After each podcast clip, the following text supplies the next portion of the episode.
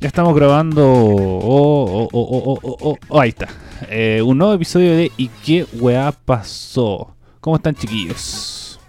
Ahí desde la distancia ponemos a mi lado izquierdo de la pantalla Raimundo Valle. ¿Cómo estás? Muy bien, Ari. Una semana intensa, eh, llena de noticias, pero dentro de todo, muy, muy bien.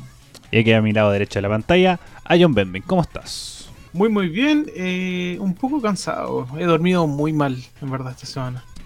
Como Eh, que he, tenido como ganas para hacer las cosas, pero he dormido muy mal. Como que me he dormido como a las dos y media. Y como que si me duermo después de las dos ando con sueño todo el día. Pero dentro todo bien, la raja. sí, ¿Cómo te iba en el trabajo? Tú porque eres de los, de los pocos que trabajamos. ¿eh? Como que toda la semana hay una inspección hacia a ver, así como, ah, John, veamos cómo te ve ahí en el teletrabajo. Sí, ¿Cuál- sí. ¿Cuál es el panorama de Chile reflejado en ti? Es que por supuesto eres un. Eres parte de. Un referente. eh, Un trabajador promedio. Sí, eres como un reflejo. Podemos, podemos sacar conclusión a partir de lo que puedes comentar. Sí, eh, reflejo de teletrabajo. Pucha, esta semana ha sido lenta. Ha sido muy, muy lenta porque, por ejemplo, el departamento de marketing está con reuniones con la persona que está trabajando conmigo y se han demorado en coordinarse ah, por todo lo del COVID y todas las cosas que están pasando. Así que no he tenido tanta pega. Solo he tenido que adaptar algunas cosas y parece que mañana voy a tener más pega. Sí, o, mi, ma- Parece. o sea, que mi mañana me despiden. me dicen, venga, adiós. Ya. Un Pero. correo con un icono azul así. Pero, por Sí. ejemplo, igual he aprovechado mi tiempo de estudiar programación. Sí, Sí, más que sí. nada estoy en esto.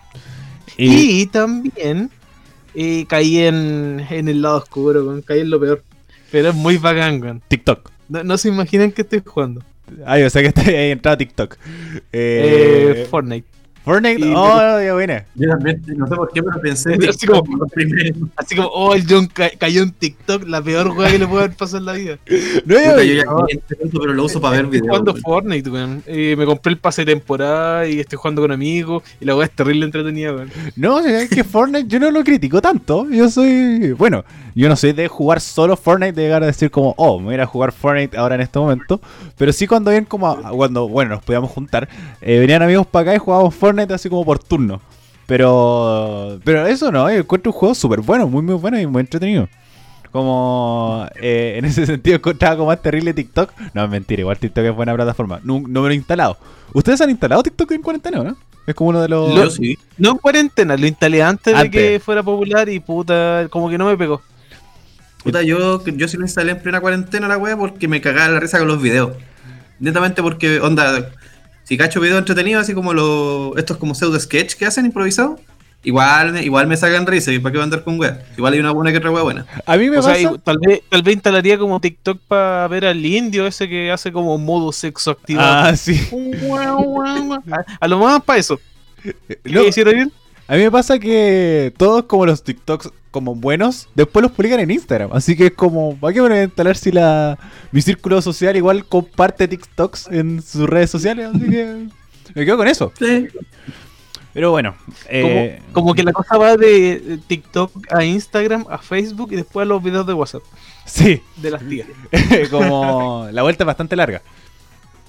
Pero bueno chicos, ya para que vayamos con los temas porque tenemos mucho que hablar. Eh, Sí. Bueno, partamos primero por Chile. Tenemos primero dividir el programa en dos, como el primero nacional y luego internacional. Vamos a partir con las declaraciones de nuestro querido ministro Emanelich, que eh, como la semana pasada dijo hartas declaraciones bastante que dan bastante que hablar, para no decir polémicas.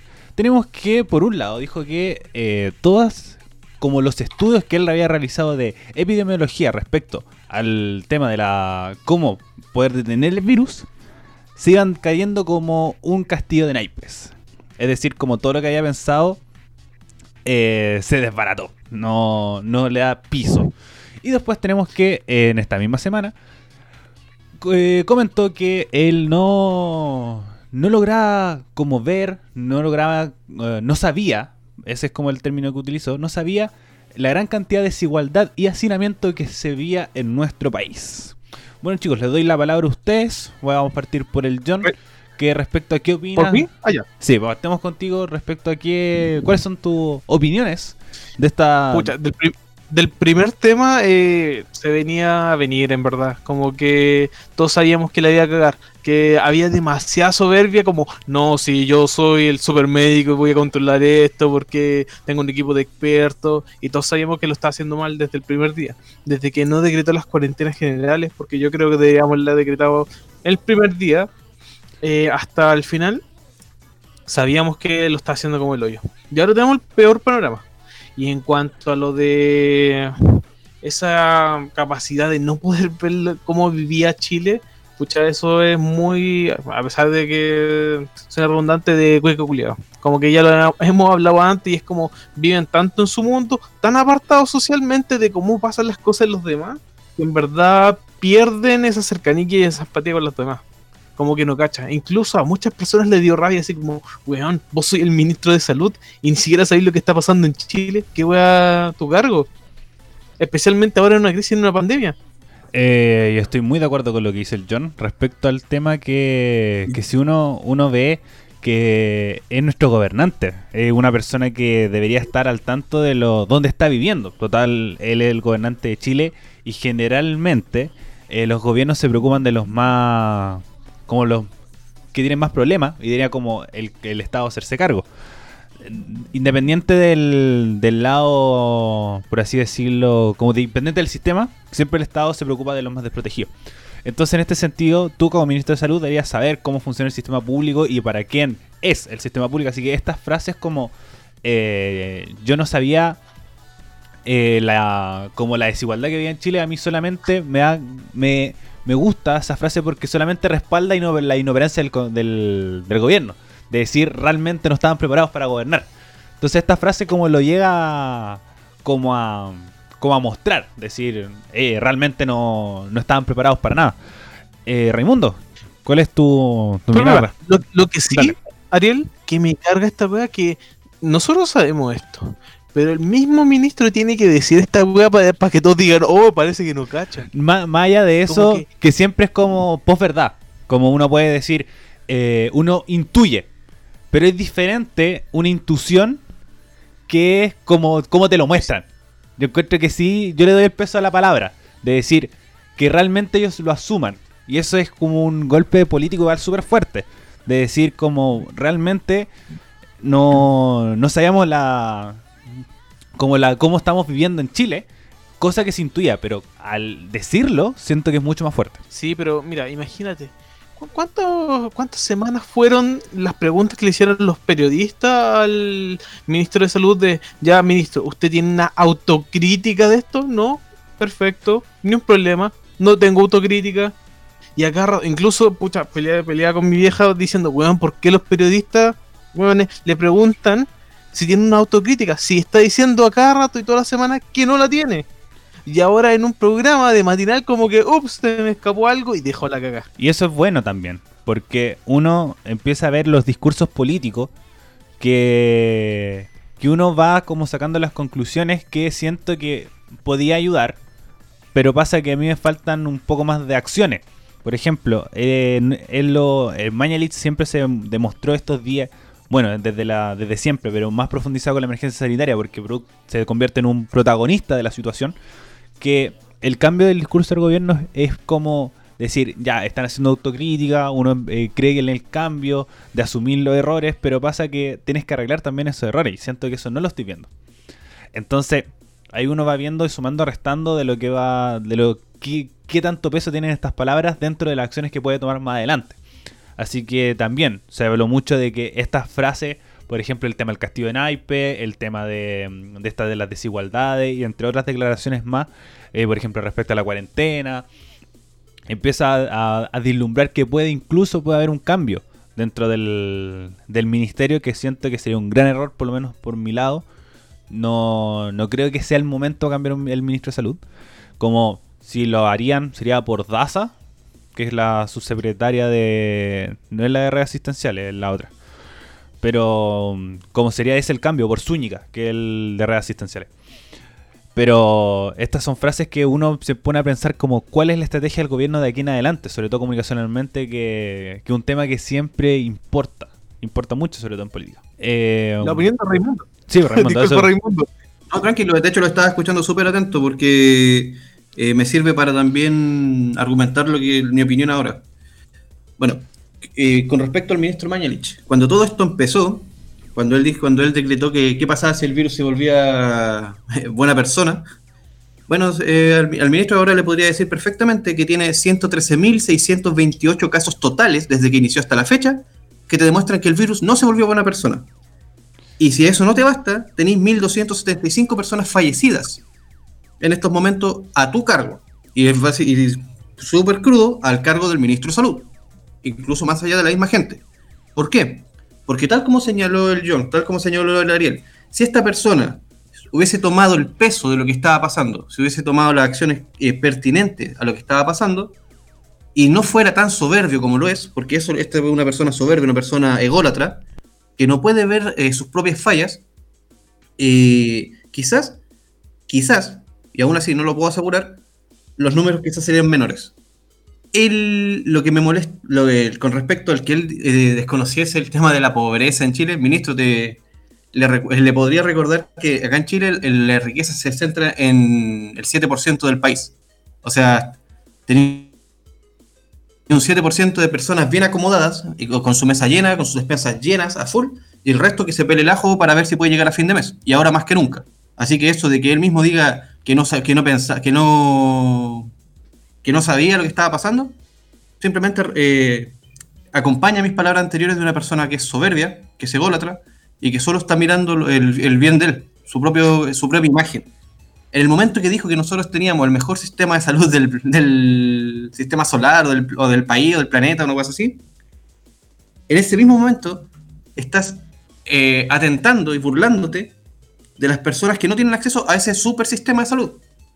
Que hoy, ahora como está, y que estamos casi en los límites del- de, lo mismo, son más que la cresta. O sea, tenemos que el, están todos el, sistema de salud público está casi al, está al borde del colapso. El sistema de salud privado está pidiendo asistencia, está, están trayendo cosas de afuera. Le, están, le tuvieron que sacar en su momento los respiradores eh, del- sacarlos de la región de, de- de la Araucanía para traerlos a Santiago, para poder así prestar un- una mejor asistencia a la gente acá en Santiago. Todo eso te hace ver que simplemente no estábamos preparados para lo que estaba pasando. Y él aún así seguía mirando por encima del hombro y diciendo que todo estaba bien, que todo iba bien, que, el- eh, su, que toda su estrategia iba súper bien, y ya ahora que tiene la mierda al cuello, recién reconoce que se le está, que se le está cayendo todo el, como él dijo, su castillo de naipe al suelo. ¿Cachai? Es que. Eh, no, dale, eh, disculpa, Ari. Sí, sorry. El... En lo que sí estoy de acuerdo con el Ari es que tristemente en estos momentos cambiar este sujeto es erróneo. ¿Por qué? Porque independiente que él mismo diga que ya su castillo de naipes está viniendo a tierra, él fue el que empezó esto. Y poner a una persona ahora que está en medio de toda la cagada que tenemos es, es como pasarle, el, no sé, un equipo de fútbol a mitad de un campeonato a un nuevo DT que ni siquiera sabe cómo están jugando, ¿cachai? O que quizás estaba mirando los partidos, pero no es lo mismo que se haga cargo de todo, ¿cachai? De la estrategia, de empezar a hacer los contactos, de empezar a hacerse cargo de todo un sistema y de todo un sistema eh, de salud, ¿cachai? A cuestas. Y un sistema de salud deficiente, por cierto. Ahora sí. Es que. eh, igual. eh, como este tema de como la preparación del sistema de salud, después dijo, como realmente no estábamos preparados, pero lo mismo, como eh, puede haber mucho dicho, mucha contradicción, mucha autocrítica, pero el tema es empezar a ejecutarlo, empezar a darle forma y empezar a darle solución a la situación. Eh, creo que el, el tema de las cuarentenas, de la cuarentena total es un avance, pero al mismo tiempo tiene que haber una fiscalización respecto a esta, que creo que es el gran problema que se está teniendo y que hace que lo- las cifras se mantengan entre los 3.000 y creo que el lunes un pic como de casi 5.000 personas.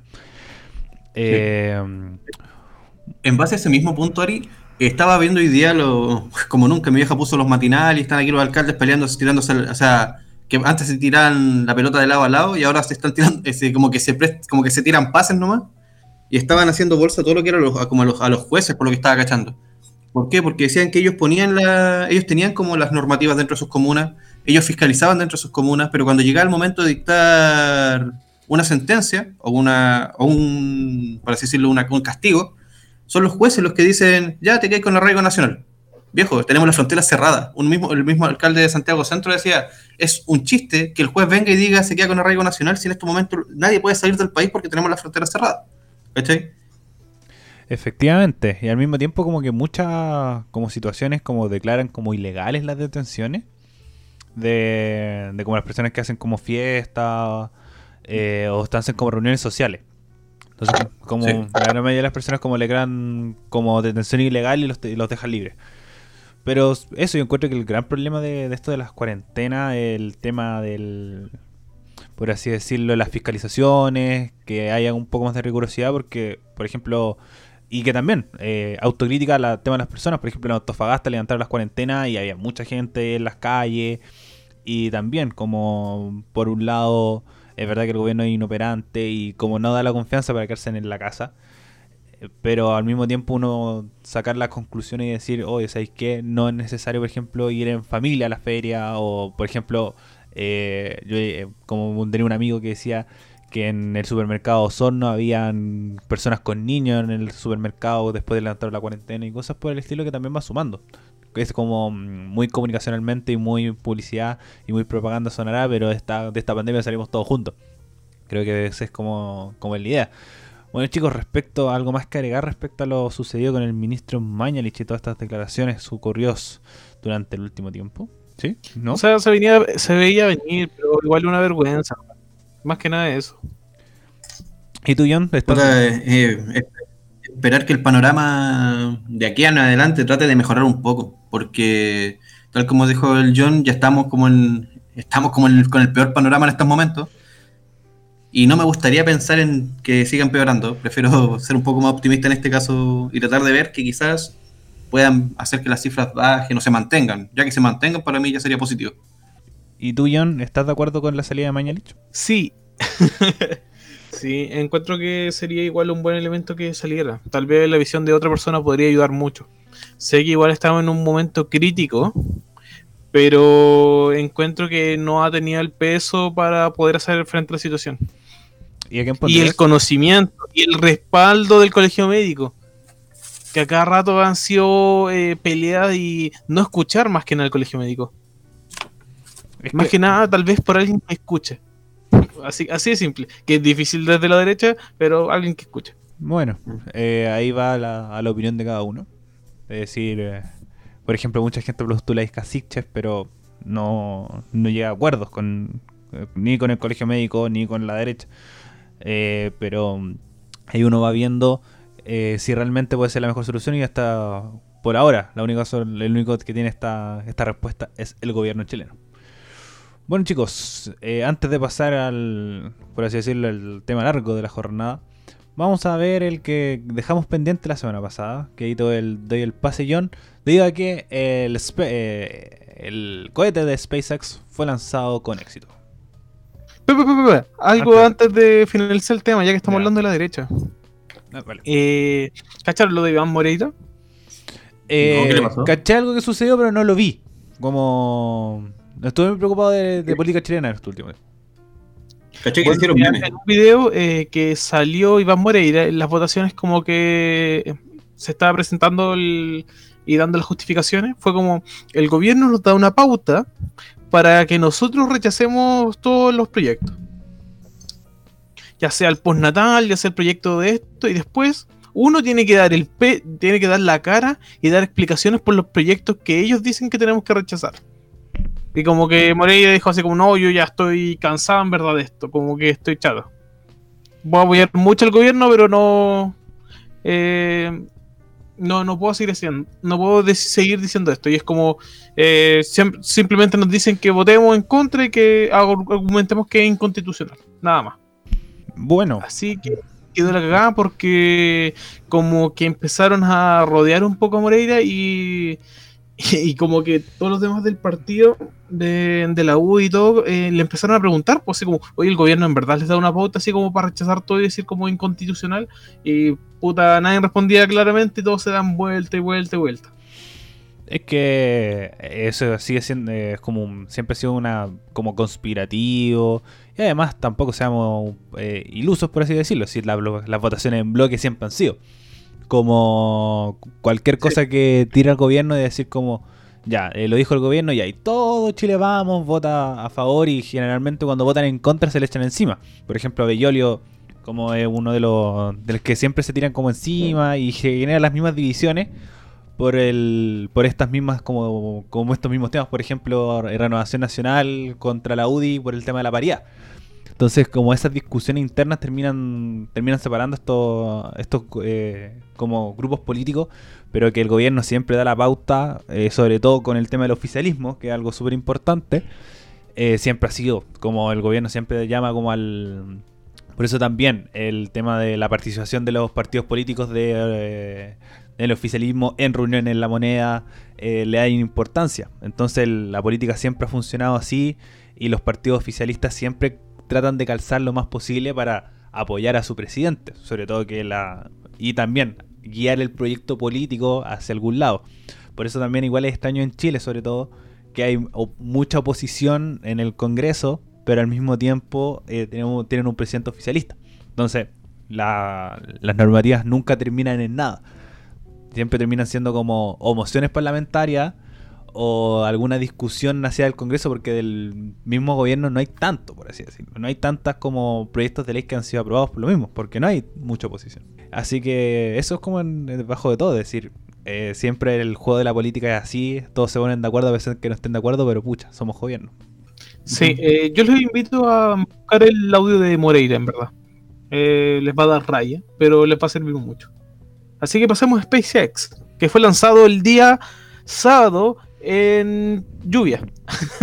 Como que habían todos los programas porque salían mal, pero al final decidieron lanzar igual el, cohete y resultó todo súper bien y hubo un, ¿cómo se podría decir? Se demoró aproximadamente como algunas horas nomás en hacer el acoplamiento al transbordador. Incluso el acoplamiento por primera vez fue automático, siempre era manual, siempre era guiado desde los astronautas y esta vez fue completamente automático. No sé si se dieron cuenta, igual que los trajes de ah, los astronautas fueron diseñados por un diseñador que como diseña trajes de superhéroes. ¿En serio? Bueno. No, igual, por ejemplo, yo lo, veía, yo lo estoy viendo ahora y son como muy parecidos a los de Interestelar. Son muy parecidos.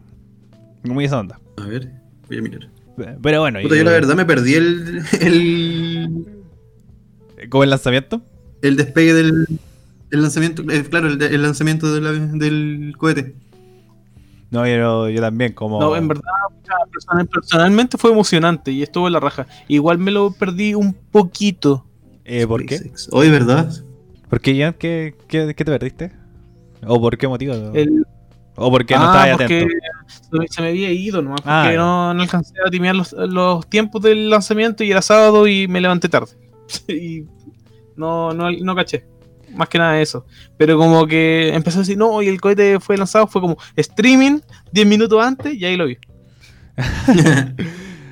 No, yo. A mí se había olvidado completamente. Como, como nunca he sido muy fanático de la, de la ciencia en general, pero. eh, como, bueno, ver estos sucesos científicos y además como que hablaban mucho del, del hecho histórico, igual estamos viendo en medio de un hecho histórico, ahora estamos en la, una de las pandemias más cuáticas del mundo, así que más hechos históricos no, eh, no sé si me gustaría vivir para dejar algo que contar.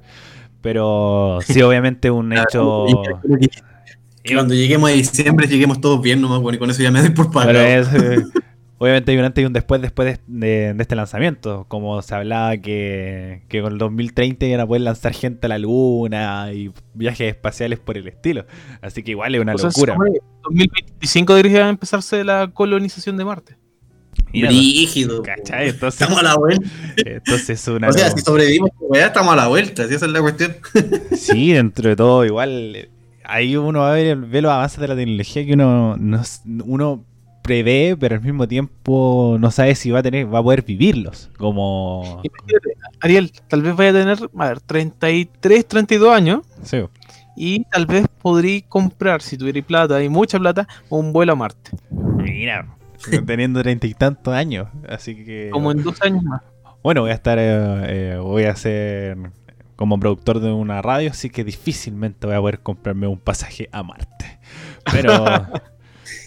Bueno, cosas de cada uno y demás hay gente, por ejemplo, yo tengo amigos que son fanáticos de la ciencia y yo siento que ellos estarían locos por viajar al espacio, así como juntarían todas sus chats para poder tomar ese, ese cohete. Y es una locura, se- sigo encontrando una, una locura.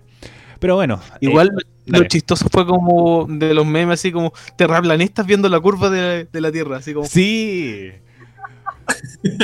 bueno, esto va a ser un capítulo. Un capítulo cargado de teorías conspirativas. Pero vamos primero con los datos. Muy avanzados tecnológicamente estaremos, pero creo que en tema de mentalidad seguimos siendo un mundo retrógrado. Porque el pasado lunes tenemos que eh, hubo un, un asesinato ya confirmado por asfixia por parte de una agencia, de un agente policial a una persona, una persona negra que eh, era George Floyd. Eh, toda esta situación ocurrió debido a que, eh, según dan los datos, que eh, George Floyd estaba acusado de pagar con un billete falso, un billete de 20 dólares falso, que después fue seguido por la policía.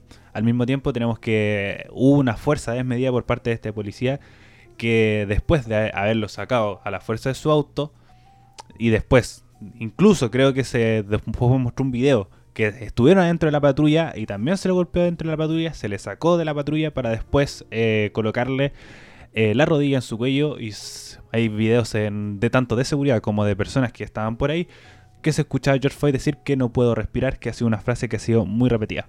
Este hecho eh, coló bastante hondo en la población norteamericana y la población mundial, causando múltiples, múltiples protestas desde el pasado miércoles, que fue cuando se difundió esta noticia, hasta el día de hoy. Eh, primero, chicos. eh, bueno, además, un- dato, deja, deja, un dato bastante relevante que comentar, que este policía eh, está, eh, está detenido, fueron, fueron cuatro policías que están participando en el acto, los cuatro fueron despedidos, solamente uno está detenido, que es el que realizó el asesinato, que es por asesinato por asfixia, que está haciendo el juicio en este- como en estos días. Y al mismo tiempo este mismo policía estaba acusado eh, por fuerza excesiva. Tenía 19 denuncias por eh, denuncias de fuerza excesiva y seguía siendo policía en Minneapolis, Minnesota, donde sucedió este hecho. Ahora sí. Eh, cuando pasó lo de George Floyd, en Francia pasó lo mismo con eh, Adama Traore. Adama Traore, que también un policía lo asfixió, pero fue dos días después y terminó muriendo, que era un joven de 16 años. Así que las protestas en Francia se dispararon por eso mismo.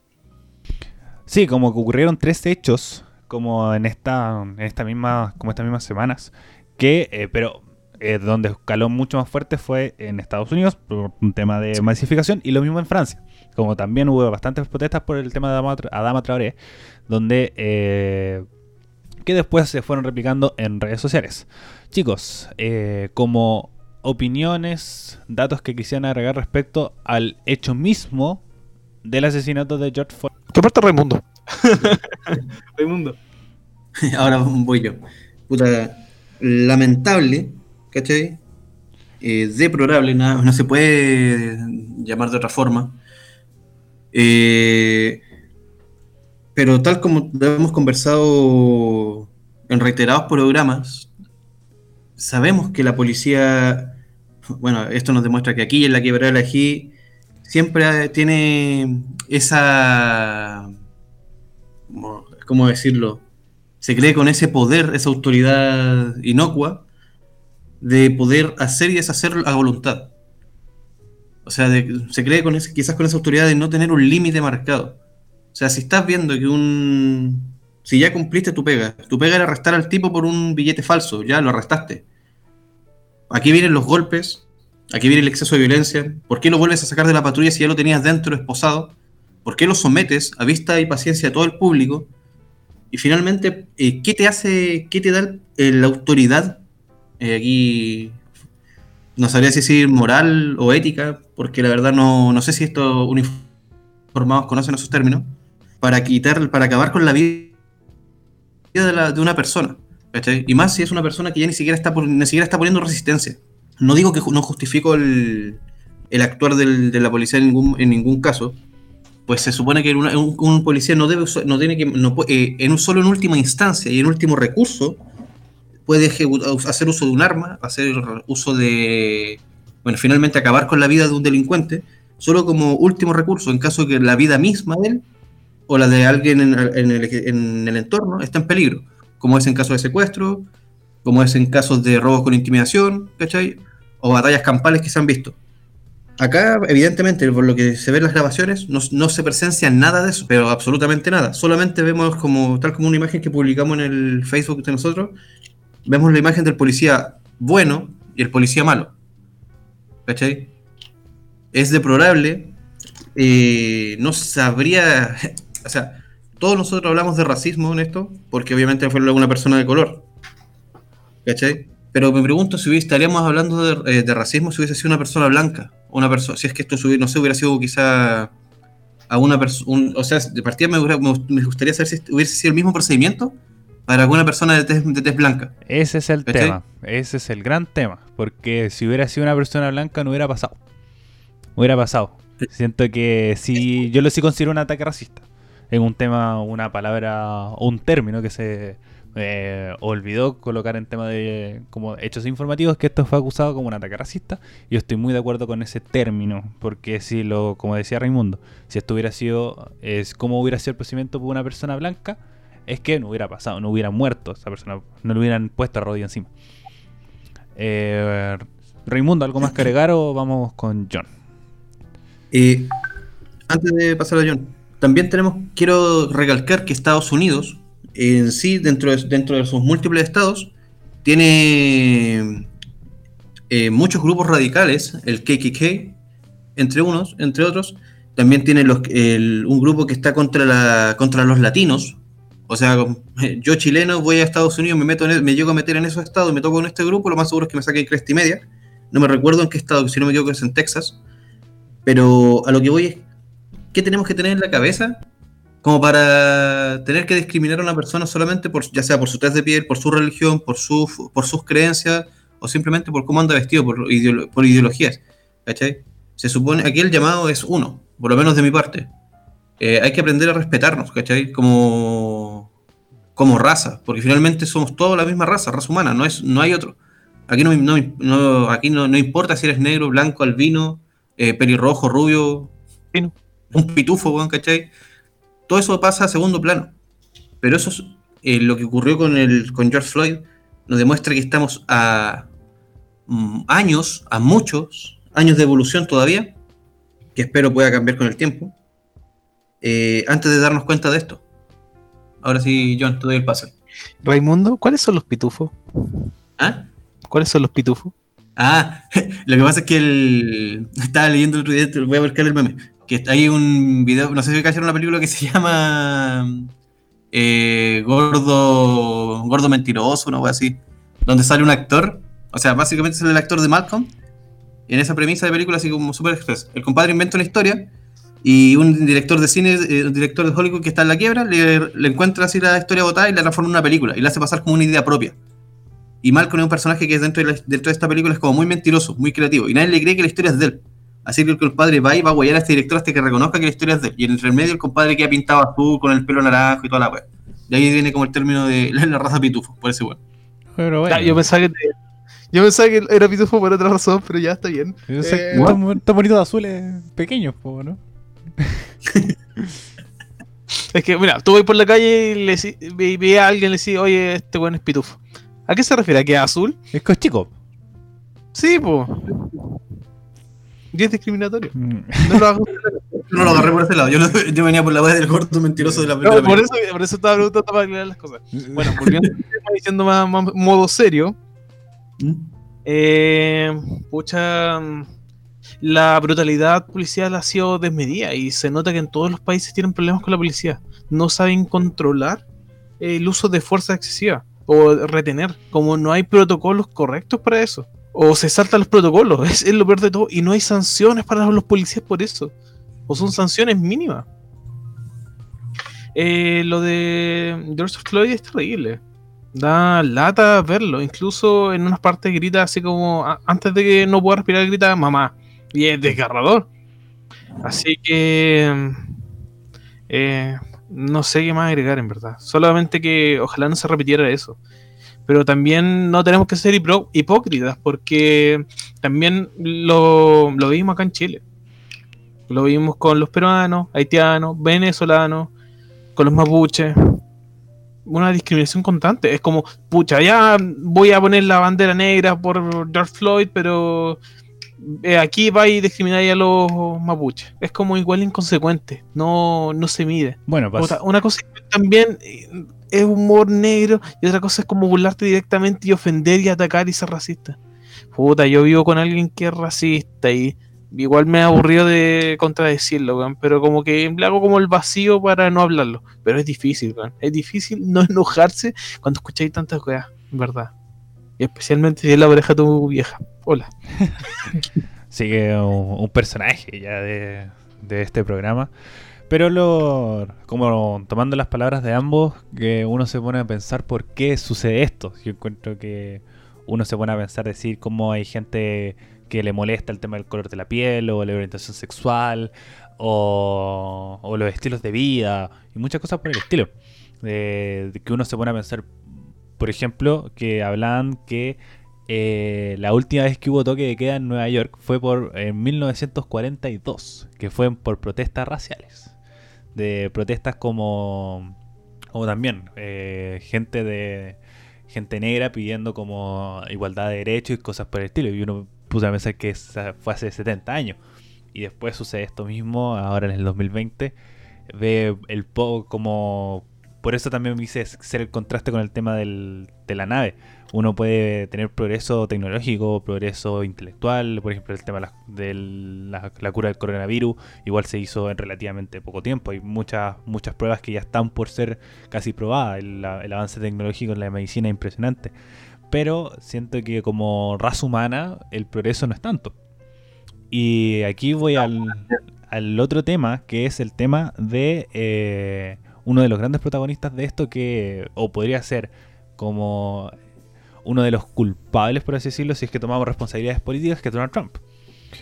Eh, sí. Bajo esa misma instancia uno se pone a ver y, y uno piensa, esto bueno, me, me he puesto a pensar y decir, igual tenemos, ellos escogieron un presidente que su gran premisa, y todos nos recordamos por eso, que era el muro. El muro que divide Estados Unidos con México. Y también con cosas, eh, temas racistas, con acusaciones de violación, con acusaciones de, bueno, ahora vamos a ver que de pedofilia y cosas por el estilo. Y uno empieza a ver y dice, como, ¿esa será realmente la representación de la sociedad norteamericana? ¿Ustedes cómo lo ven? ¿Cómo ven también como el aspecto político y al mismo tiempo con el tema de la sociedad norteamericana? Que uno, a pesar de que no la vive, estamos en un mundo globalizado donde uno lo puede ir viendo, lo puede ir analizando respecto a las cosas que uno va viendo en redes sociales y en medios de información. No sé si hay... ¿John? ¿John? ¿Me estás? No, eh, Raimundo, eh, bueno, igual que en el, eh, Estados Unidos, nosotros nos tocó con Piñera, po. No, si el empresario nos va a dar más trabajo a todos. No, si él es inteligente, él sabe manejar las cosas. Y pa, Chile elige a Piñera y cagamos. Y tuvimos demasiados problemas con eso. Esto más que nada encuentro que es una gran lección, weón. Así como para la humanidad. Que especialmente que eligieron muchos eh, candidatos de extrema derecha, ya sea Piñera, ya sea Bolsonaro, ya sea Trump. Como que igual es algo que tenemos que aprender que tal vez esa no es la respuesta. Necesitamos algo mucho más equilibrado y que nuestras acciones tienen consecuencias. Y la empatía tiene consecuencias. Y ahí yo siento que eh, va un suma y resta de decir qué vale más. Como. Y sobre todo con Trump, que era como algo sabido. Como si realmente era racista, era eh, machista por sus dichos. Están expresados completamente y todos era, encontrábamos una locura, por ejemplo, que Trump saliera. Pero sucedió y ahora está siendo el presidente de Estados Unidos, pero al mismo tiempo también lo, me pongo a ver y decir, ya, ahora eh, sucedieron todas estas protestas, producto de, del asesinato de George, de George, Floyd, que al mismo tiempo como el tema de los 30 pesos, es muchas cosas más. Pero me pongo a ver el candidato como que está al frente, que es un demócrata igual conservador. También no ha salido a dar tantas declaraciones, no ha salido como a, a, como a referirse al tema. Es un hombre igual mayor, tiene 70 años y está en cuarentena porque es grupo de riesgo. Entonces, la solución. Y tienen una elección ahora de diciembre de este año. Entonces, las soluciones políticas no las veo tampoco tan concretas. De decir, eh, bueno, esta gente va a salir a manifestarse, sale a, a protestar, llegando al punto de, por ejemplo, hacer que la Casa Blanca apague sus luces. Hecho que eh, llamó mucho la atención, ya que esto no había sucedido nunca en la historia de Estados Unidos. Como, como este denominada Casa Negra y todo, y que Donald Trump se terminó escondiendo en un búnker, en el búnker de la Casa Blanca. Así que como las estrategias políticas no, no las veo tampoco como tan concretas. Eh, Raimundo. Estaba leyendo, disculpa, estaba viendo una noticia que acá decía Stephen Jackson, un ex jugador de la NBA y amigo íntimo de George Floyd, eh, está exigiendo, o sea, pide que al policía se le dé la pena de muerte. ¿Qué opinan respecto a eso? Ariel, parte tú. Estados Unidos es uno de los países que todavía la tiene, que todavía tiene la pena capital como pena legal, o sea, todavía la ejecutan. Eh, yo siempre soy partidario del... eh, yo no voy a romper mis principios, pero yo no soy partidario de la pena de muerte en ningún sentido. En ninguno. Como, como es verdad que, que es tema de que fue un asesino, lo mismo de sala, por ejemplo, con los pedófilos, con los violadores, cosas por el estilo. Pero siento que yo tengo por lo menos la creencia y la esperanza que existe la segunda oportunidad, pero con un apoyo, un apoyo psicológico, con un tratamiento, con hacer entender la situación, de decir cómo eso no está bien y cosas por el estilo. Y siento que Estados Unidos, eh, como por así decirlo, la sociedad más desarrollada, comillas, muchas comillas en este comentario, eh, sociedades más desarrolladas ellos pueden como eh, realizarlo. Entonces si lo he presentado desde siempre, siento que no voy a cambiar mi forma de pensar ahora. Así que yo no estoy de acuerdo con la pena de muerte en ningún sentido. En cuanto a mí, eh, opino muy similar, eh, tampoco estoy de acuerdo. Pero encuentro igual como un buen argumento, porque igual estuvo avivándose mucho el comentario así como debería volver la pena de muerte a Chile por las personas que han violado, matado y todo. Encuentro muy buen argumento que Estados Unidos sí tiene la pena de muerte. Él tiene la pena de muerte activa. Pero Estados Unidos es uno de los países que tiene más presos en las cárceles y que incluso así tiene una mayor cantidad de índice delictual que muchos países y que mucho más que Chile. Y su pena de muerte está activa y a la gente no le importa. La gente igual va a seguir cometiendo crímenes. La pena de muerte no hizo la diferencia para que alguien hiciera o no hiciera un crimen. Efectivamente. Eh, en mi caso personal, más allá del tema de los principios de la segunda oportunidad y todo eso, eh, en este caso puntual, porque igual yo siento que cada caso es distinto, cada caso es discrepante cada caso puede tener un estudio diferente, pero en este caso yo creo que no sería la solución. ¿Por qué? Porque al matar al asesino del, en este caso de, de George, eh, vas a simplemente invisibilizar un hecho que ocurrió. Y lo, y lo que es peor, lo vas a teñir de sangre. ¿Cachai? Vaya a generar solamente más rencor, más rencilla y va a ser otra vez, y va a ser como un. Yo lo creo que pasaría a ser como un, un asunto de nunca acabar. ¿Por qué? Porque si, si ya vimos que un, hombre, que un hombre blanco mató a un negro, después vamos a tener que ya los negros pidieron la cabeza de este hombre blanco. Después, ¿qué va a seguir? Los blancos van a tener miedo de los negros y van a seguir, y así van a ir, ¿cachai? De lado a lado. La solución no va por, no va por ahí. Yo creo que acá lo que va es que eh, Estados Unidos tiene que empezar a tomar medidas claras, eh, empezar a eliminar esas brechas raciales, tiene que empezar desde ya a, a hacer valer los derechos de, la- de los afroamericanos, que, bueno, hace años, dejaron de ser esclavos hace ya más de 70 años, por lo menos, si no me equivoco, y que incluso, y que incluso ahora eh, ellos mismos tengan, no sé, testimonios de que tienen susto de salir a tal hora en, Estados Unidos, que no pueden comprar porque a veces los discriminan, que si van al supermercado y salen con el carro lleno, llegan al tiro a tomarle los datos. Y bueno, yo me, he puesto a leer testimonios que yo digo, me estás guayando que eso te pasa. ¿Cachai? Pero tal como señaló John, no es una realidad tan lejana de la nuestra. Porque, por ejemplo, acá en Chile también se ha dado casos de que ya sea porque son de familia indígena, eh, son gente extranjera, solamente por eso que caen en ese algo llamado acuso eh, por sospecha. ¿Cachai? Solamente porque son distintos. Ni siquiera es porque estén actuando sospechosamente. Puede ser un weón que simplemente anda comprando y solamente porque se ve diferente, porque su color de piel es distinto, o porque hablo diferente, puede ser acosado en este caso por, la ley. Eh, ahí vamos a pasar a otro tema, que es que durante las redes sociales se hizo viral una hacer una campaña que es es Tuesday like eh, no me acuerdo el nombre del hashtag, pero es que se publicará como una foto negra en como en redes sociales. Eh, Thursday. Blackout Tuesday. Excelente. Y lo mismo que eh, se usara el.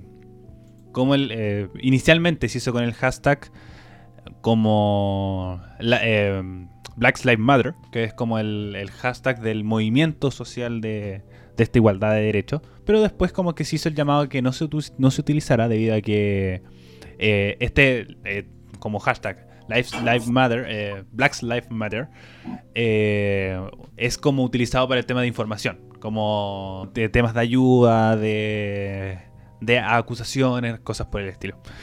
Entonces, es- esto se generó mucha división en redes sociales, sobre todo en nuestro país, por lo que decía John, como esto, este tema de, ser consecuentes. Así que, John, te doy el pase para que opines tú primero. Porque ya, eh, ya lo has comentado a lo largo del programa, como ahora reiterarlo, pero bajo el contexto contextualizado. Sí, pues la mayoría de las personas están poniendo el. están haciendo el hashtag y poniendo la imagen negra, pero cuando le pasa algo en haitiano, algún mapuche o algo, pucha, miran para el lado, o se hacen los hueones, o les da lo mismo en verdad la situación de la otra persona, mostrando cero empatía y cero huma- humanidad. En cambio, una, eh, pasa algo en Estados Unidos y es como, oh, tenemos que preocuparnos, racismo. Como es que es totalmente inconsecuente y pendejo. ahí yo reafirmo una, una teoría que eh, se habla mucho en, en Chile tema del como el racismo pero siento que Chile eh, además de ser racista es muy xenófobo siento que ese es como el, el- uno de los ¿Mm? Ariel, A ver, de nuevo Chile no es racista. Chile no es racista, Chile es clasista. Le molesta el extranjero pobre. Es que ahí, ahí va con mi punto. Como, como no es cualquier extranjero el que le molesta, ni es cualquier negro el que, por así decirlo, le molesta. Sino es el haitiano, el colombiano, el, el peruano, el boliviano. le robar la pega, eso es. Es como este, es idea. el. Entonces, eh, como bajo esta misma, este mismo sentido, uno, uno va viendo y creo que, que las igualdades tampoco se van perdiendo. Eh, como, como veo, por lo menos en, nuestra generación, un cambio, siento que ya es un problema un poco más de nuestra generación, un poco más, un poco más grande. Pero, pero dentro de todo siento que, que no era eh, como si es verdad que hay que ser consecuentes con las palabras que uno o las cadenas que uno hace. Como, como decir, eh, como esto sucede en Estados Unidos, pero aquí en, Chile también pues, sucedió el hecho de una haitiana que, perdió su hijo también por el tema de la, de la fuerza policial que se acusó de, abandono cuando no había pasado un tiempo considerable. Esta es una información muy superficial, pero se puede buscar ahora si se detalló un poco más. Es lo mismo que sucede con Camilo Catrillanca respecto al tema de, de existo de fuerza policial por eh, origen étnico. Así que también, como eh, si uno lo va a hacer por un lado, también lo tiene que hacer por el otro. Y al mismo tiempo, sobre todo cuando estamos en, en como a portas, por así decirlo, de un proceso constituyente, eh, hacer el llamado a que la constitución sea plurinacional. Creo que una discusión que, poco se dio, se habló mucho de la plurinacionalidad, pero no dentro de la constitución. Por ejemplo, Chile es un Estado nacional, es decir, todas las personas que viven en Chile son chilenos. Eh, y al mismo tiempo los pueblos indígenas quedan de lado de esta situación. Por ejemplo, los aymaras, los mapuches, tú no, tú no puedes ser como mapuche viviendo en Chile. Si tú eres, por así decirlo, mapuche, pero vives en Chile, eres chileno. Y eso es un problema que no entrega la constitución. Así que de hacer, hacer el llamado también que en la, en la próxima como constitución que Chile se transforme en un estado plurinacional, sobre todo con nuestro origen étnico que sigue siendo presente hasta el día de hoy. Totalmente de acuerdo. Chicos, ¿algo más que agregar respecto al, a, este, a esta como eh, cadena que se generó en redes sociales? O también el tema del activismo en redes sociales. Eh, nada de redes sociales, pero en verdad eh, la situación en Estados Unidos está crítica. Se estallido social 2. Y sería bueno igual comentarlo. Porque Mm, más que más que solamente se apagarán las luces de la Casa Blanca, hay una actividad total, ya van en una semana, si es que no me equivoco, desde la muerte de George Floyd y las protestas y la gente saliendo a las calles y los mismos saqueos y los mismos buenos abrazando a Paco y las mismas cosas que se vivió. Al final, pucha, y yo lo veo de esta forma, a pe- a pesar de que sea un poco conformista, no es que seamos como oh, los weones que saquean y dejan la cagada y rayan y protestan, sino que es algo más humano, más global, más suma de consecuencias eh, que pasan y que son efectos colaterales de diferentes cosas. No es solo Chile. Sí, por supuesto. Y eso yo encuentro que queda más que claro y desde siempre. Como esto se comparó mucho con lo sucedido en Chile, yo siento que son comparaciones que no van, a lugar. Como son hechos reiterativos que se oc- ocurren a lo largo de la historia.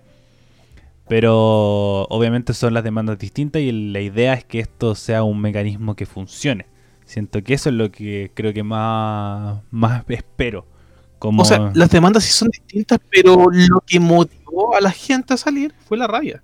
Igual fue la rabia acá. No, yo sigo Fue el agobio, yo creo que- que son hechos Que el es- contexto. Dale R. No, sorry. El, o sea, más que la rabia, yo creo que fue el agobio. Cuando tú presionas y presionas a las personas una vez, dos veces, tres veces, cuatro veces, cinco veces, y así lo multiplicas por la cantidad de años, va a llegar un punto en el que esa persona ya no va a aguantar empujones. Acá en Chile pasó eso, que entre que, no sé, las cuentas de, que la cuenta de luz te sube, que la cuenta de agua te sube, que te están quitando, que te, que, te aumenta la FP, que no te puedes sacar tu plata, que empresas hacen dueños de, que finalmente tu tiempo y tu vida está pasando a ser eh, una oferta de, libre mercado para el gobierno, y que el gobierno que debería ponerse la camiseta por ti no lo hace, y finalmente aquí, tal como se señaló, no fueron los 30 pesos, fueron los 30 años que se indicaba, eh, allá en Estados Unidos, como yo lo veo, pasó algo similar, pero no igual. ¿Por qué? Porque allá lo que, lo que, eh, el- lo que generó todo esto fue netamente, o sea, fueron las discrepancias raciales. Que eso es, eso es básicamente fue porque la la- la- los afroamericanos salieron a reclamar. ¿Cachai? Pero no fue como que mataron a George Floyd y salió un hombre blanco a reclamar. Fueron los afroamericanos quienes salieron primero y luego ellos mismos hicieron y, y tuvieron que hacerse ver, y eh, tuvieron que visibilizar que ellos también son personas y sensibilizar también a la comunidad para que la comunidad los apoyase. Eso también, eso no, no fue como acá, que aquí obviamente todos nos vimos perjudicados y salimos todos, todos en patota porque lo, que- lo que nos estaba pasando nos afectaba a todos.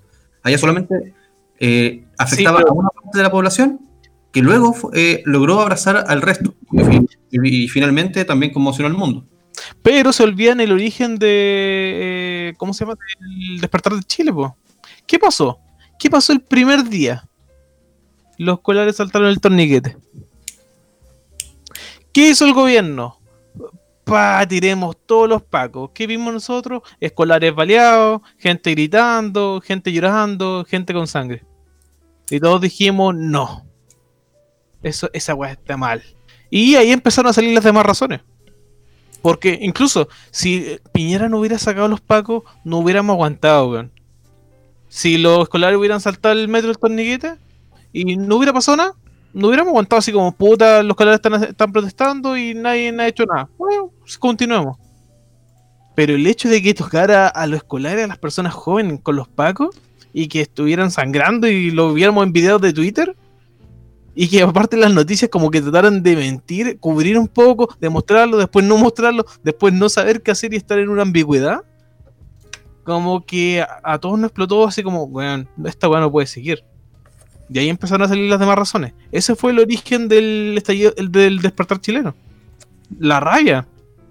La indignación, no por uno, sino por lo que le estaban pasando a los demás fue como estar más empático con lo que le están pasando a los demás. Y aparte con lo que pasó con Camilo Catrillanca, que se celebraba como justo un año. Yo solo recuerdo. Y fue como, no, Carabinero mintió, Carabinero hizo esto. Ay, y aparte Carabinero le está disparando a los escolares que se vayan a la chucha. Pero yo siento que hay algo que se está olvidando completamente. Chile, este, el estallido social es el estallido social porque solamente ocurrió una vez. Pues a leer. Los desórdenes de Ferguson del año 2014 hacen referencia a una serie de manifestaciones tanto pacíficas como violentas que se iniciaron en la localidad estadounidense de Ferguson, Missouri, un día después del asesinato de Michael Brown, el 9 de agosto del 2014, que se prolongaron por más de una semana. Tras conocerse los detalles del asesinato del joven afroamericano, la policía adoptó de inmediato medidas preventivas contra los posibles focos de violencia. De nuevo, Disturbios de Baltimore del 2015. Los disturbios de Baltimore del 2015 es una serie de incidentes ocurridos en Baltimore a iniciados del 2015. La causa de los disturbios fue la muerte de un joven afroamericano llamado Freddie Gray. Gray fue detenido tras por tener una navaja automática, resultó muerto mientras estaba bajo la custodia de la policía.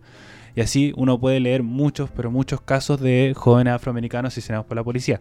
Hubo también casos en Nueva York el año 2014. Tenemos que hay otros casos que se pueden seguir repitiendo.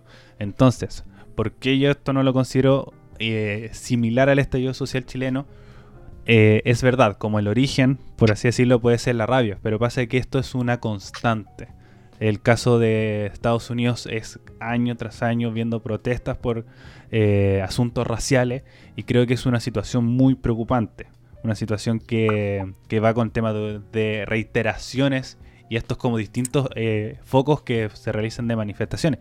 El caso chileno es verdad, hemos tenido muchas manifestaciones, pero nunca antes como el tema de octubre del 2019.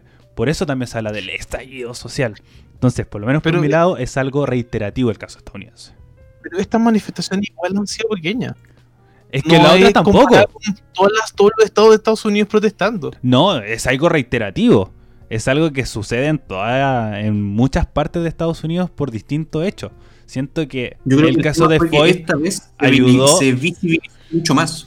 Esa, la esa puede ser la sí, diferencia. ayudó mucho más el tema de un boom de redes sociales que quizás antes no estaba tan, tan como cargado respecto al tema del Desarrollado. hecho, pero son temas que se siguen reiterando y yo tengo memoria de haber visto estas protestas, por eso también como, como tengo esto de, de buscarlo y encontrar que realmente suceden como reiterativamente y uno puede buscar y va a encontrar mucho, eh, mucho estas eh, como situaciones de, de, de asesinato de, como, eh, como causas raciales por parte de la policía. Así que, por lo menos por mi lado, siento que sí, puede ser un, un símil el tema de la rabia, el tema de, de las formas.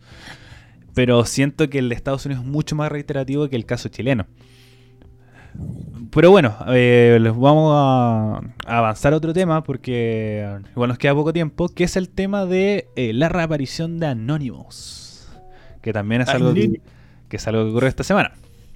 Bueno chicos, eh, bueno, eh, esto me hacen pensar muchas cosas, producto que ¿Qué es verdad y qué no es verdad de las Eh, declaraciones de Anonymous? a Como que hay eso información. Me leíste la mente, John John. Me leíste la mente. Por lo menos pasa que.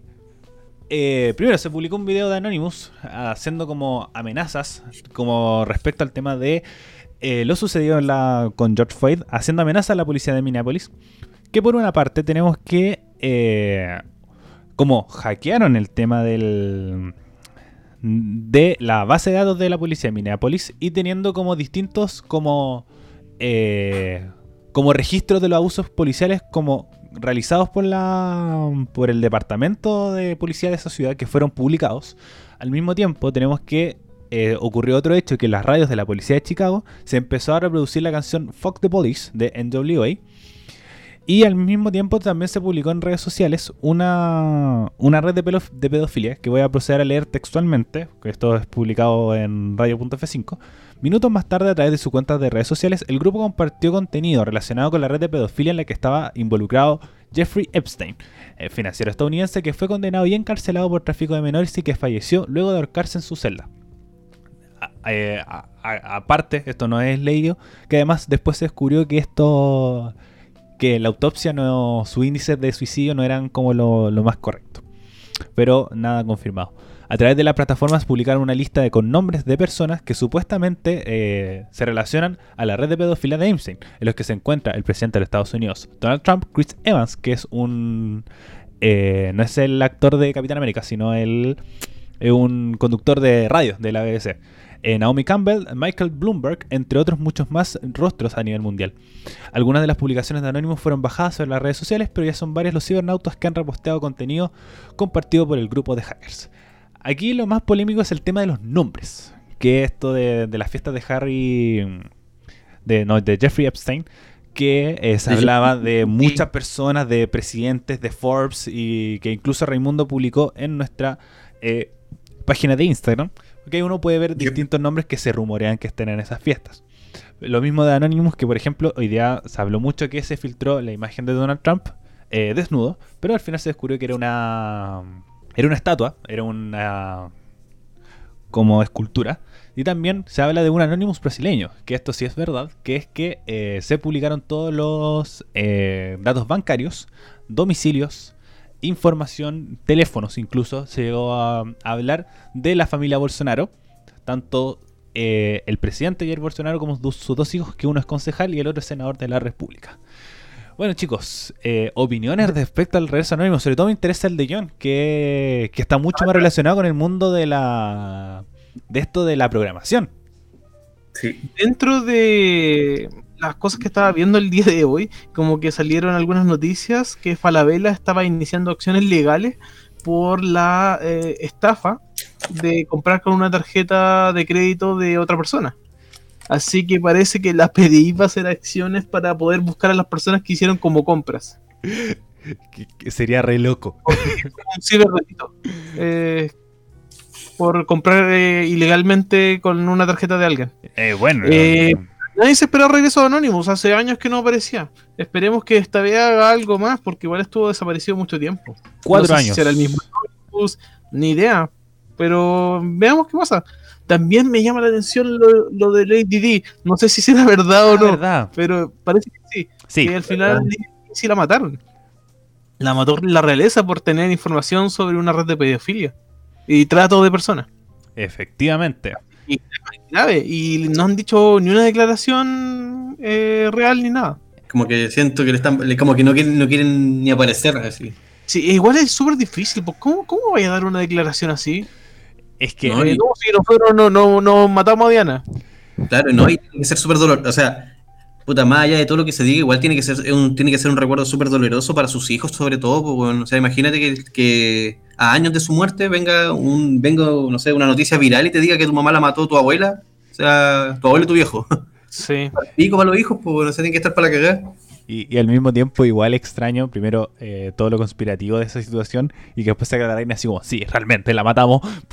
no creo que eso vaya a suceder. Pero... Y ya se saca la máscara. eh, así, pa, y un extraterrestre, una vez así. Pero aquí va lo... lo a ver, de nuevo. Oye, lo que que no sé si el John o tú, Ari, me pueden orientar. El tema de Michael Jackson, que, que caché que muchas personas publicaron que ahora todos los que lo trataban de pedófilos tienen que tragar sus palabras y la cosa. Porque también supuestamente publicaban que, eh, o sea, dentro de estas como noticias de Anonymous decía que Michael Jackson lo que hacía era proteger niños, no usarlos como... Ah, igual suena raro. No, Suena- por eso, pero que yo te digo, yo te, te- Como diría Bombo Fica, sospechosa la weá, los protegía en la casa. Mm, Es que y protegía gente famosa y no tan famosa. ahí va el drama. Por ejemplo, ¿qué, qué, qué creer? Es el, la gran cuestión.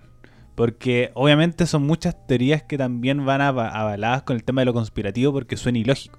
Por ejemplo, uno puede decir ya este de Michael Jackson que protegía a los niños, pero después vemos el documental Living in Neverland y todo se nos, va, se nos puede ir al cipote. Decir, como mm, eh, también ellos también estaban metidos en esta red conspirativa ellos también sabían de la red de menores, que también tuvieron que hacer un documental entero acusando a Michael Jackson de, mm, de estos tratos pedófilos. Entonces, uno si ve también los contextos, uno empieza a decir como, oh, ¿qué, eh, qué tan bien pensado tenía que estar la cuestión para ocultar toda esta información. Entonces, ahí uno va viendo y decir como si realmente es verdad o no, y ahí queda también al criterio de cada uno creer o no.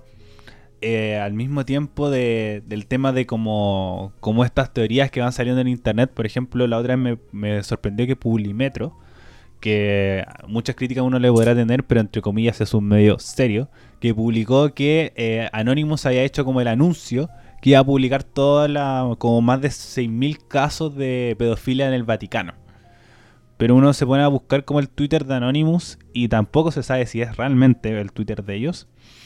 De que al final no publicaron nada y como ningún otro medio lo había publicado, solamente Publimetro y lo sacó de un Twitter.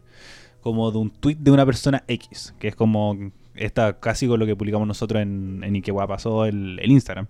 Así que también, como los, también los medios serios van cayendo en, en estas como ideas como conspirativas que va saliendo, si Anonymous va a volver a aparecer de nuevo y cosas por el estilo que decía el John, como ahora hacer como quizás algo más impactante o comprobar realmente si es que Donald Trump eh, incluso lo acusó de decir como, oye, tenemos información valiosa de Trump que podemos publicar y uno queda así como, ah, ¿y por qué no la publican? Eh, o cosas por el estilo. Así que ahí va con el tema de lo, de lo conspirativo de la situación. La pregunta importante es, Ariel, la pregunta importante es, La foto en pelota que está circulando de Trump es Trump. No, eso lo, lo dije ahora hace poco, era una escultura. Era una escultura de un artista inglés. Ah, una. Es una escultura.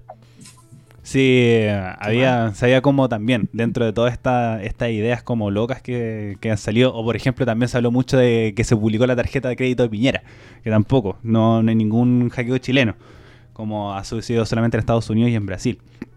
Entonces, No entonces ahí uno va metiendo cosas entre medio y otra idea. Y aquí va el tema de las noticias falsas. De decir eh, qué tanto creemos o qué tanta confianza sea. Por ejemplo, ayer me causó mucha gracia que, bueno, Twitter ha sido el, el gran foco de, de atención estos últimos días respecto a estas informaciones. Además, Twitter es una cuna de noticias falsas. Lo digo en este momento, Twitter es la peor red social del mundo. Como no sé por qué usan esa cuestión. Eh, y que llegó al punto que ayer en la noche, como a la una y media de la mañana, el trending topic número uno fue Chuec. Chuec, así, tal cual. Chuec. ¿En serio? Chuec.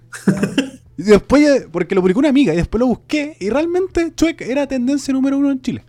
Y uno, después de todas estas teorías y como dentro de todo lo que estaba sucediendo, Chuec fuera tendencia número uno, va, da para como confiar poco en la red social.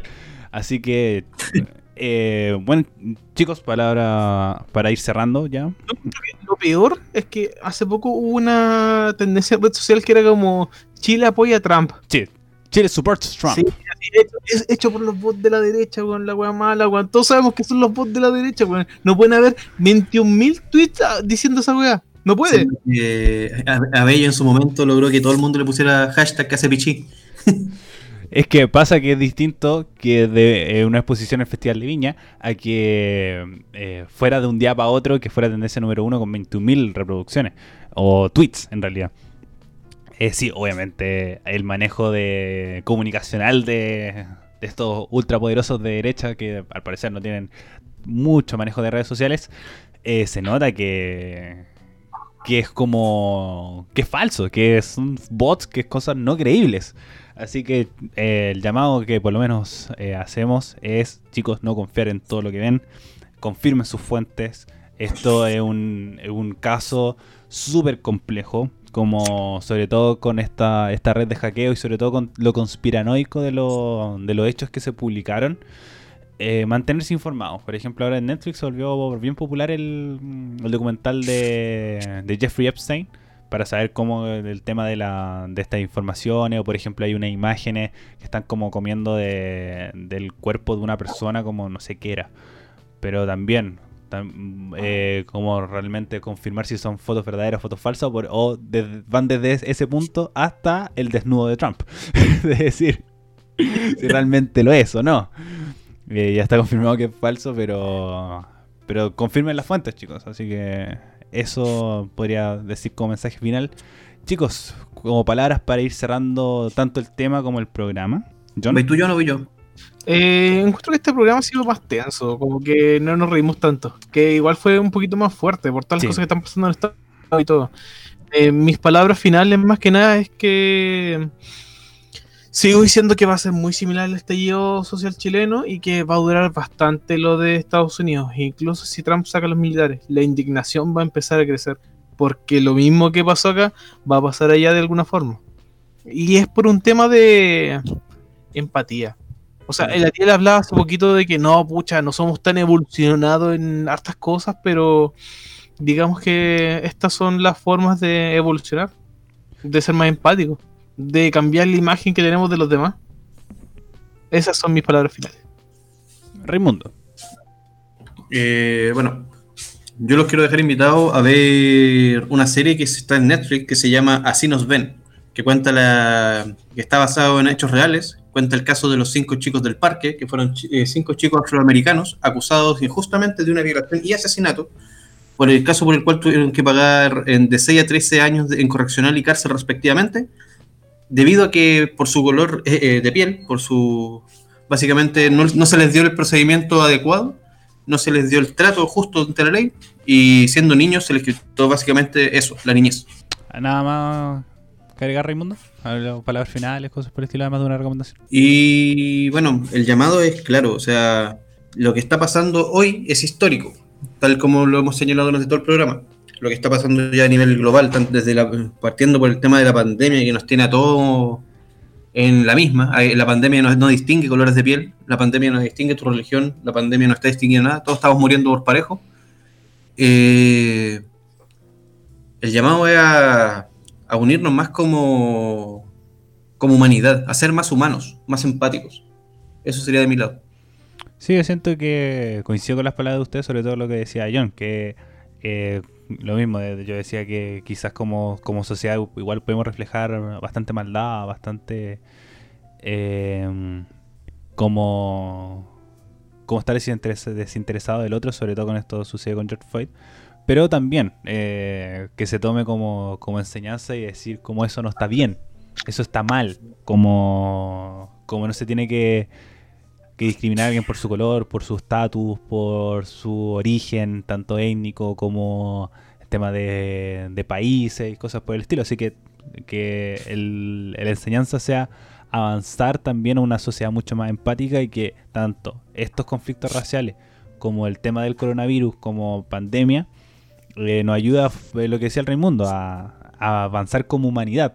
Que encuentro que es el mensaje como eh, ya que hablamos de, de Michael Jackson como We Are the World, así eh, abracemos y cantemos We Are the World todos juntos. Bueno, ahora con distancia social porque coronavirus, pero unan, unirnos con, con todo esto, con toda esta situación respecto a lo que sucede, eh, a pesar de que sigo sigo creyendo que esto es, que no le veo tampoco mucho mucho como progreso producto de la de la nefastísima política norteamericana. Bueno chicos, con eso ya estamos dando finalizado el programa del día de hoy.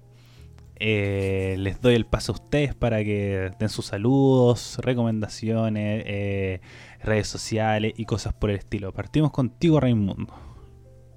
Ya. Eh, síganme en mis redes sociales de Instagram como Turco Maestro. Eh, también no olviden seguir el Instagram del programa y qué hueá pasó. También aprovechen de escucharnos en Spotify. Y un saludo a todos los que nos están escuchando hasta este punto. Y recuerden que compartir es agradecer. Perdón, agradecer es compartir. John John. Un saludo a todos mis amigos y a todas las personas que nos escucharon hoy en ¿Y qué wea pasó? Nos estamos viendo la próxima semana y pueden seguirme en mis redes sociales como John John Snow por Instagram y sigan nuestro fanpage de Facebook que está poniendo los mejores memes eh, de la actualidad chilena e internacional. Muchas gracias, John por, y Raimundo por esos avisos publicitarios. Eh, como siempre, le agradecemos haber escuchado hasta este punto, sobre todo un programa tan denso que nos tocó esta semana, tan reflexivo con todo lo que sucedió tanto en Chile como en el mundo. También recuerden seguirnos en Spotify, Apple Music e iVoox para saber cada vez que subimos un nuevo capítulo. Y ahí también me pueden seguir en mis redes sociales como Ariel Fresmen y las redes sociales de esta hermosa radio que nos abarca y nos da este espacio para dar nuestra opinión, que es radio.f5 en Instagram y Radio F5 completo en Facebook. Chicos, muchas gracias por haber participado en el programa del día de hoy. Y eh, a ustedes como audiencia nos estamos escuchando la próxima semana en un nuevo capítulo de ¿Y qué wea pasó? Adiós. Chau, chau. Chau.